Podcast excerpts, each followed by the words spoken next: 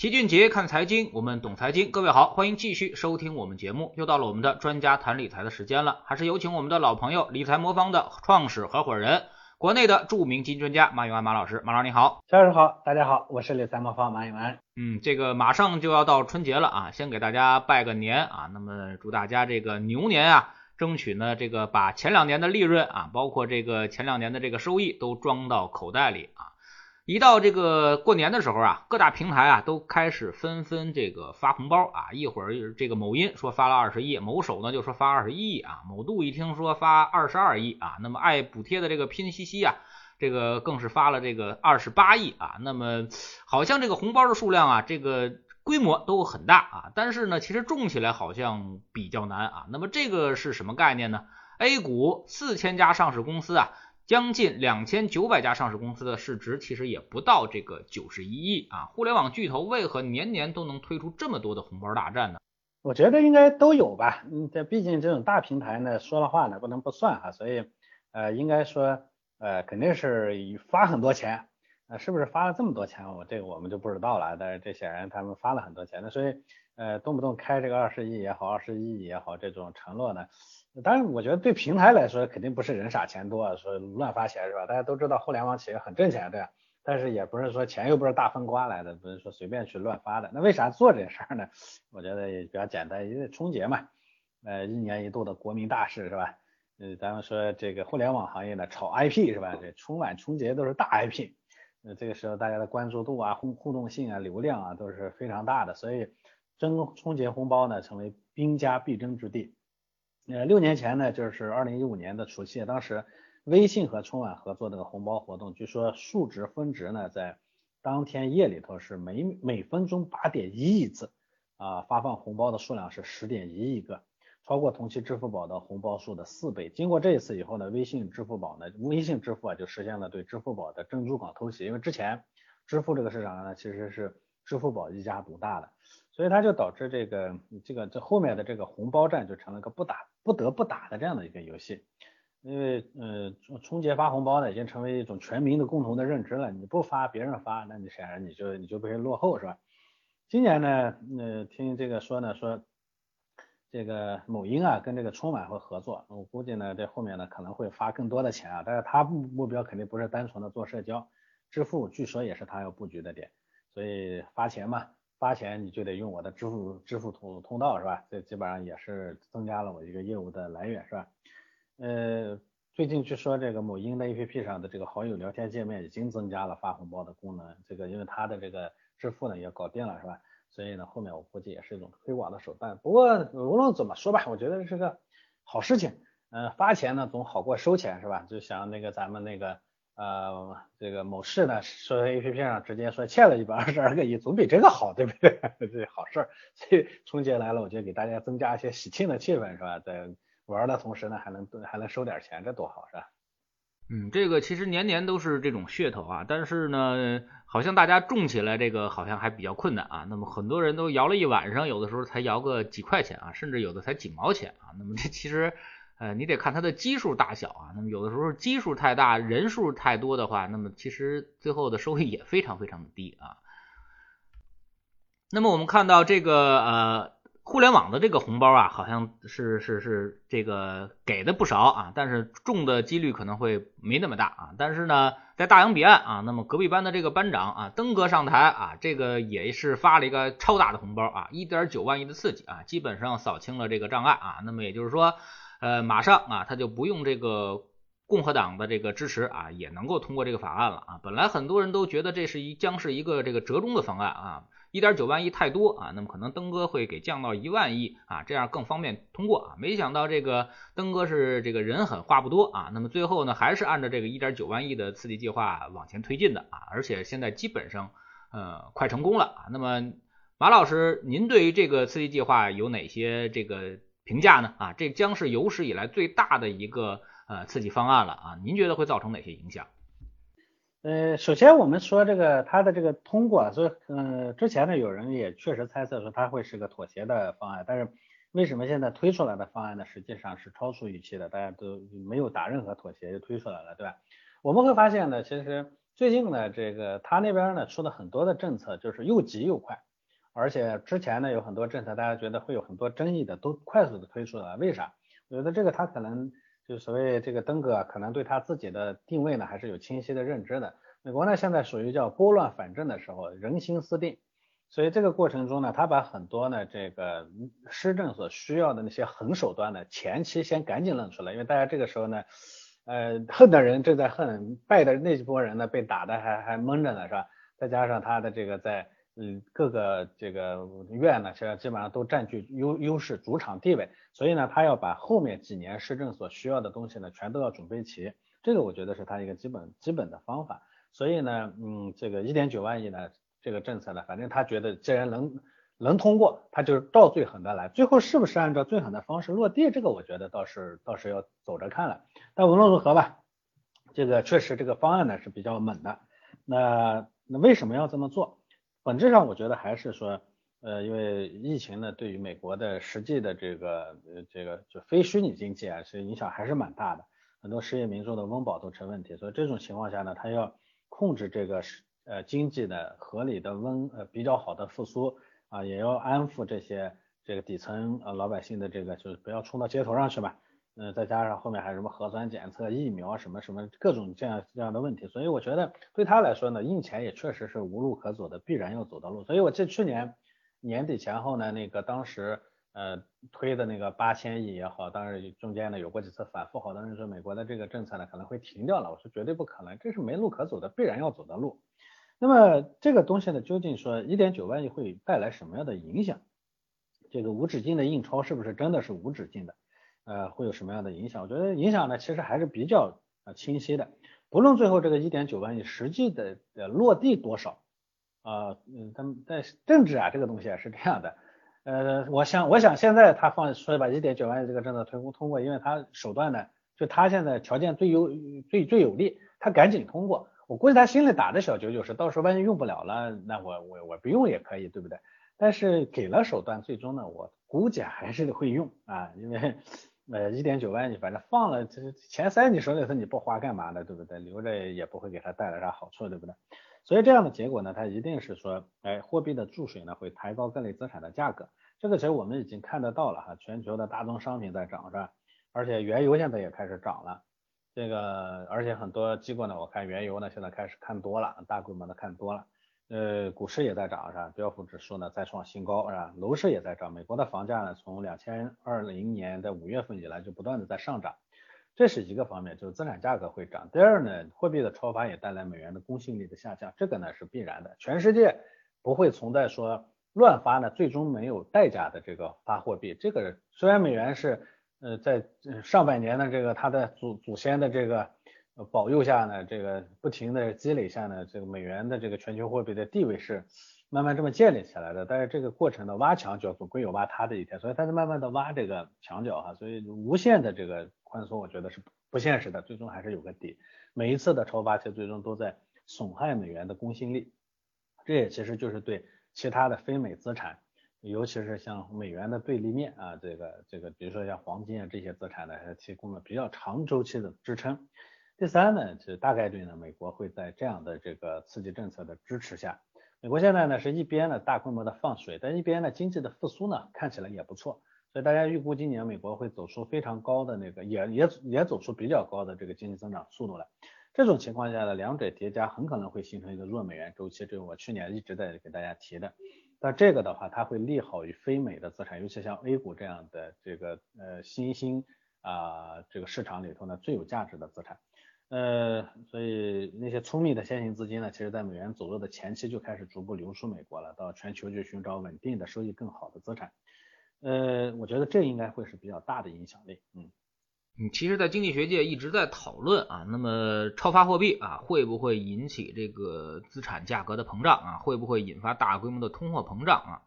但是呢，好像从上一波 QE 啊，就是美国金融危机那一波 QE 呢，并没有引发大规模的通胀发生啊。马老师怎么看这个？而且安倍啊，安倍三支箭其实也是大规模的 QE 啊，日本也没有引发大规模的通胀。反而是仍然处于通缩的边缘啊！为了现在的这些主要国家，包括西方世界，包括中国啊，其实 CPI 现在都不高，核心 CPI 也都在零值附近。啊。那么您觉得未来这种大规模的超发货币啊，那么真的会带来通胀的威胁吗？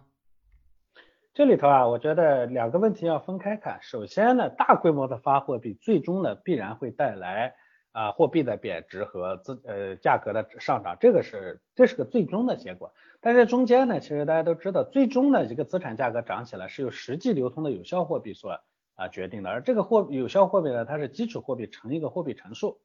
货币乘数是啥意思呢？就是这个钱呢发出来，它一年能赚几次？经济好的时候呢，这个货币赚的速度就会快。同样花一块钱，如果它一年能赚五次的话，就相当于市面上这一年呢是流通的有效货币是五块钱。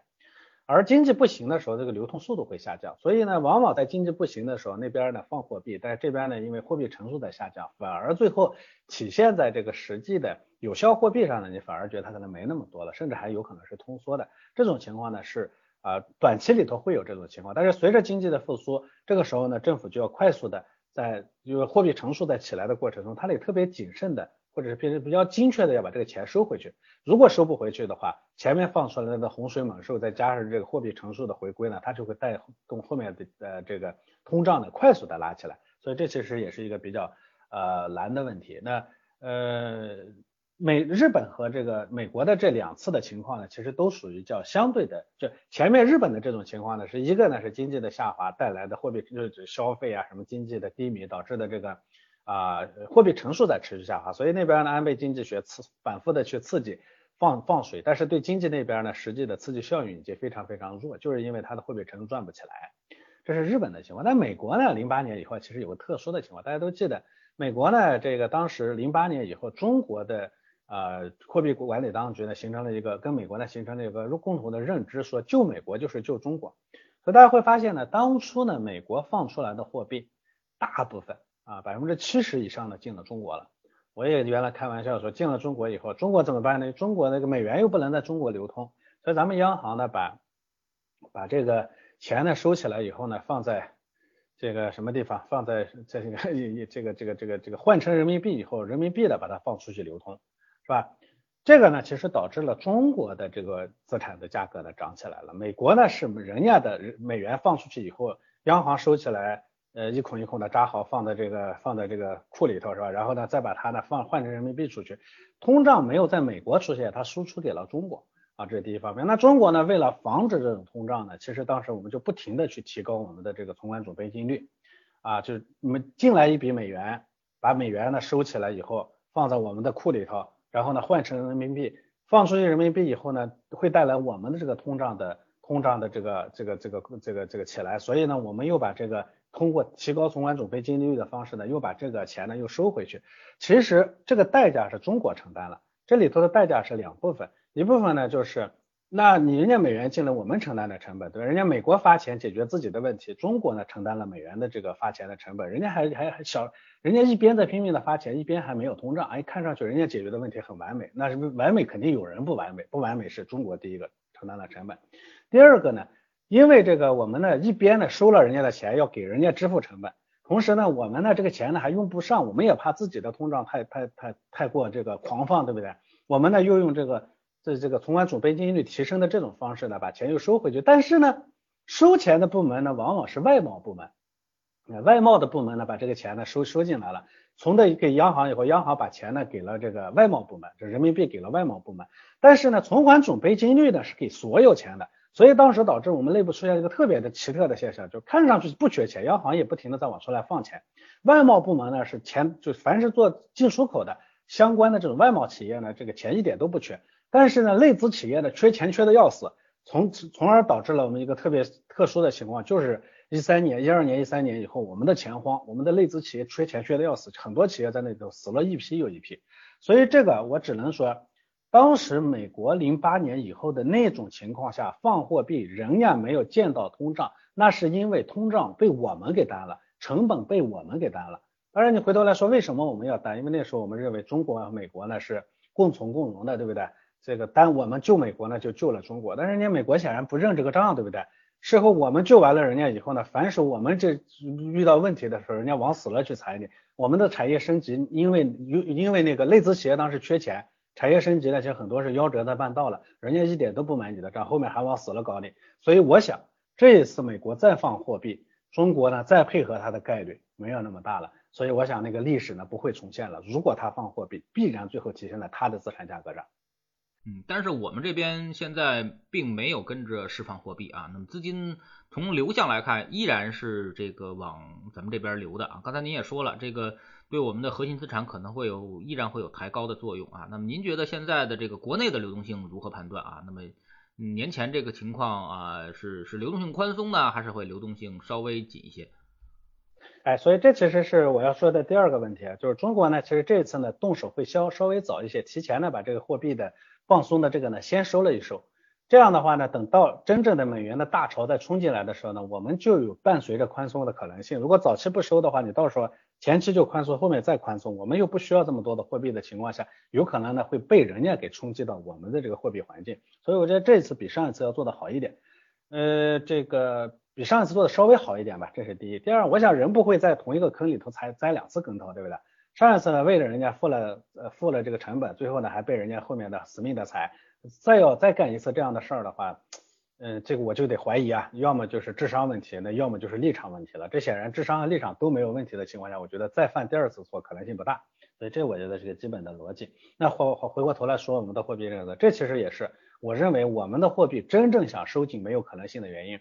啊，就是我一直说说从央行的角度来说，他期望是货币呢当然是紧一些好。因为央行只对货币本身负责任，是吧？CPI 不要高，货币本身的值钱，这样的话呢，它就它它的任务就完成了。但是呢，我们的这个货币本身呢，除了把货币的价格炒高以外，就利息炒高以外，还有个很重要的职能，货币政策是为了支持经济发展的。央行不负责，但总有人负责。所以经济发展只要没真正的这个复苏，没有真正起来，想把货币总体收收紧进去，这个可能性不大。这是第一。第二，就我之前去年年底说的啊，你想收，人家放。你要想收的话，就会重演零八年以后的那个覆辙，钱哗啦哗啦全都进中国了，又上演一个美国人吃饭我们付买单的这种情况。我想这个事情不会发生。这种情况下呢，我觉得央行呢其实没有太大的收紧的这个空间。所以我其实一直说今年呢是一个呃是个这个这个货币政策呢叫摇摆。我不说说是个是这个适度从紧啊，或者是是这个这个中性啊等等，我叫摇摆是啥意思呢？就是有时候央行真想收紧。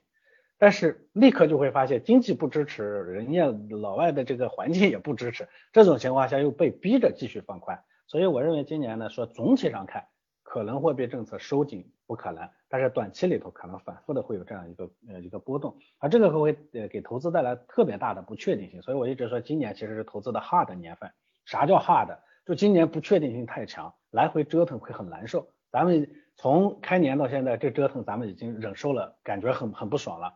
这个我估计今年呢，这会是一个特别长的常态，所以呢，对这种不确定性，一定不要赌方向，一定要配置啊。嗯，那您怎么看现在的市场啊？那么随着这一点九万亿美元啊，那边一刺激，咱们这边呢，今天这个行情啊还是很不错的啊，是不是这个？呃，这个这个预期又开始发生扭转了呢啊！节前这几个交易日，很多人也都在纠结啊。一到过年的时候，就有人问，到底是要不要持股？到底要不要持股？其实呢，从历史上来测算的话啊，春节之后的这个行情啊，应该还都是不错的啊。因为很多这个年前的流动性紧张，到年后的时候，反而是一个流动性比较宽松的一个时候啊。马老师，您怎么看？呃，是的，是的，所以这个不光说是今年，这历年它确实会有这样的情况。春节后呢，大家开始大规模的开始。花钱了嘛，很多这个预算呀什么的，那时候开始落地执行，所以春节这一季度呢属于花钱的季度啊，所以流动性呢相对会比较宽松，这是一方面。第二方面呢，就您前面提到的这个预期为什么会改变？我觉得市场这个东西往往就是呃过度预期了，结果最后发现呢，哎没有那么惨的时候，市场呢它就会摇摆回来。你像之前呢，这个大家都觉得哦，央行几次的这个不放货币，一下大家特别担心是吧？这个说这个说这个说这个这个央行呢恐怕这个说说一套是吧？说是中性的是吧？这个实际上呢开始紧了，嗯，这个这个回头呢会对我们的经济会会对我们的货币环境呢造成持续性的影响。我也一直讲这个不可能，现在大家可能认识到这一点了。人家一点九万亿放出来总要有地儿去啊，你呢人家的钱本来到处找找找找去的地方，你你还把自己的这个口子给放开了，把自己的这个地水位呢放的低低的，那人家不冲进来冲击你等谁了，对不对？所以这种情况下，我们没有这个条件。我觉得这种预期上的变转变呢，也可能是带来这个现在的市场的这个又开始调又调完了又开始涨起来的一个很重要的原因啊。当然，从历史上来看，股市的春节行情的确也存在。不过呢，我说实话，我也建议大家不要特别在意去关注这个啊，说什么春节行情啊、个股啊什么的。嗯，去年全年看炒股不如炒基，这个是非常明显的。呃，从实现盈利的角度来看，投资基金比股票盈利的几率也确实高的很多。所以我建议大家放弃对于这种短期的啊，这个说春节七天怎么办的这种拷问，这叫灵魂拷问，这个拷问没有答案。哎，不妨去选择哎比较适合自己的这个方式，比如说你买基金也行啊。当然我们说买基金要配置，你直接买基金也好过说天天拷问自己，啊，我究竟应该买还是应该卖呀？问这个问题，你永远赚不赚不到钱的。去年呢，这个二零二零年啊，之前的这个八千四百四十基呃四十四只基金，在实现盈利的呢有八千一百七十三只，也就百分之九十七的基金是盈利的。而去年的这个市场 A 股市场呢，其实 A 股挣钱的比例只有百分之五十二，这还是股票挣钱的比例。我我我我我了解一个数据，实际上股民挣钱的比例比这个要低多了。嗯，据说说大概有三成的股民呢，去年还赔了百分之二十以上，所以我觉得这个呢，哎，就就没必要去问这些这些短期的问题，越问短期的问题，最后赔钱的概率越高。呃，有一些投资者呢，我知道之前呢已经赚了一波，想落袋为安，这是这个问说春节期间我究竟应该怎么干的主要的原因。我觉得你你落袋为安又怎么样了？你后面你你怎么办？难道放在袋子里永远不动了吗？你后面要万一年后涨起来，是不是又要拍大腿，后悔买早了是吧？卖早了？然后又追进去，结果又追在高点，反复的玩这个游戏它没有意义。但有些人呢，之所以问这个问题啊，其实是大量的钱还没进去，还在犹豫，前面的小钱进去了，挣了的钱，现在想，哎，我是不是能多加点钱进去？其实是在问这个问题。那我觉得这种犹豫啊，现在你没进去，你怕高点是吧？怕买在高位，我想真的是跌下来你也买不进去，所以不要问这个问题。问的这个问题其实实际上没有答案。与其犹豫不不决，想要选个好的时间，不如选择平稳的方式，让你留在市场里头啊。把这这个唯一的这个方式，唯一的就是买基金，做基金组合啊，是相对比较稳健的留在市场里头啊。所以我们说基金组合就是能让留在市场里头，不不要反复问，不会反复问自己这个问题。春节期间可以好好过日子的，过年的啊一个关键性的东西。像我们理财魔方，我什么资产都有，对不对？A 股、港股、美股。啊，股这个债券、货币、黄金都有，各种都配一点，踏踏实实的多好，对不对？你永远不会问自己说，我今天应该买还是应该卖呀，对不对？问这问题呢，你就基本上就已经输了啊。刚才您也盘点了啊，市场上，嗯，去年行情这么好啊，很多人也没赚到钱啊。那么有些这个数据显示的其实更扎心啊，说现在有一千九百多只股票啊，占这个整个市场的这个百分之四十五的股票跌破了。两千四百四十点时候的这个低位啊，那么也就是说，炒股的有一半的概率你是要赔钱的啊。那么尽管这个指数已经从两千四百多点涨到了三千五百点，但是很多人这个股票却越来越低了啊。那么魔方这块有没有盘点？二零二零年你们的数据怎么样？呃，我们最近呢推了一个二零二零年的大数据年报啊，有些数据可以跟大家分享一下，就是。呃，我们呢去年呢是百分之九十七点一六的用户是赚到钱的。我说这个九十七点一六呢是历史上投魔方到去年为止，就这四五年里头市场有好有坏，是吧？最终呢我们大概九十七的用户呢是赢了利的，我觉得这是我非常开心的一个事情。我没有像基金也好也好，股票也好，最终呢是我赚个高收益率，让投资者呢大比例的都是都是亏损的，我没有没有这么做，我实现了大部分的客户盈利，哎，这是我开心的。那么从收益率的情况来看呢，这个我们去年智能组合用户的平均收益率是七点八八，百就是百分之七点八八。说实话，这个收益跟去年公募基金相比，嗯，差远了，一点都不高。但是我在去年年底的时候，给我们的理财魔方的用户写过一封信，我详细的复盘了去年一年的业绩，我们是怎么做的。我相信很多魔方的用户收到了。那我们是为什么会有这样的？就是人家的大年的时候，我们收益率一般；但人家小年的时候，我们收益率也还不错啊。就一八年我们亏了一点一八。哎，这个去年呢，我们挣了七点八八，对吧？一九年我们挣了十六点十六点三，是吧？那为什么？因为理财魔方是个控制风险优先的我们这样一个基金理财平台，我们要确保就是底线不要破，破了底线，你说挣多少钱它没有用，这个这个最后这个钱都留不住。所以这就意味着说，当市场的动荡加大的时候，我们会优先去控制风险，而不是去追逐高收益。去年的市场啊，其实不好做。虽然最后大家缴这个堵在里头的人最后挣了钱了，但是它会有带来两个问题。第一个，你不敢把主要的钱放进去，对不对？第二，去年的市场的风险回报其实并不高啊，所以一个负责任的机构呢，是在去年呢是在，尤其是以控制风险优先的机构，去年的收益率不会特别高。大家可以回头看一下，去年像我们这样的以控制风险作为优先目标的这样的长期投资机构，业绩都一般你像大家知道很有名那个桥水基金，桥水基金呢现在数据还没有出来，据说它去年的收益率是负的啊，所以这个呢其实就是这种这种机构对好多人骂说，哎呀，他的这个不行了，策略不行，他本来就是优先控制风险来获取长期收益。你看那个桥水也好，巴菲特也好。长期的那个收益率大概年化收益率不到百分之二十，哎，但是人家为什么能脱颖而出？就是他跌的时候他也跌不到哪儿去，他大部分时候都在盈利啊，每年他挣的钱都不会特别多，但是你回头一看，好家伙，这一下子就已经完全不一样了，是吧？所以这个为什么要坚持帮用户控制风险？就是因为控制风险才能让大家能赚到稳稳的钱，哪怕因为控制风险牺牲一定的收益，它也是有价值的。你只有这样风险控制住了，你才能留得住。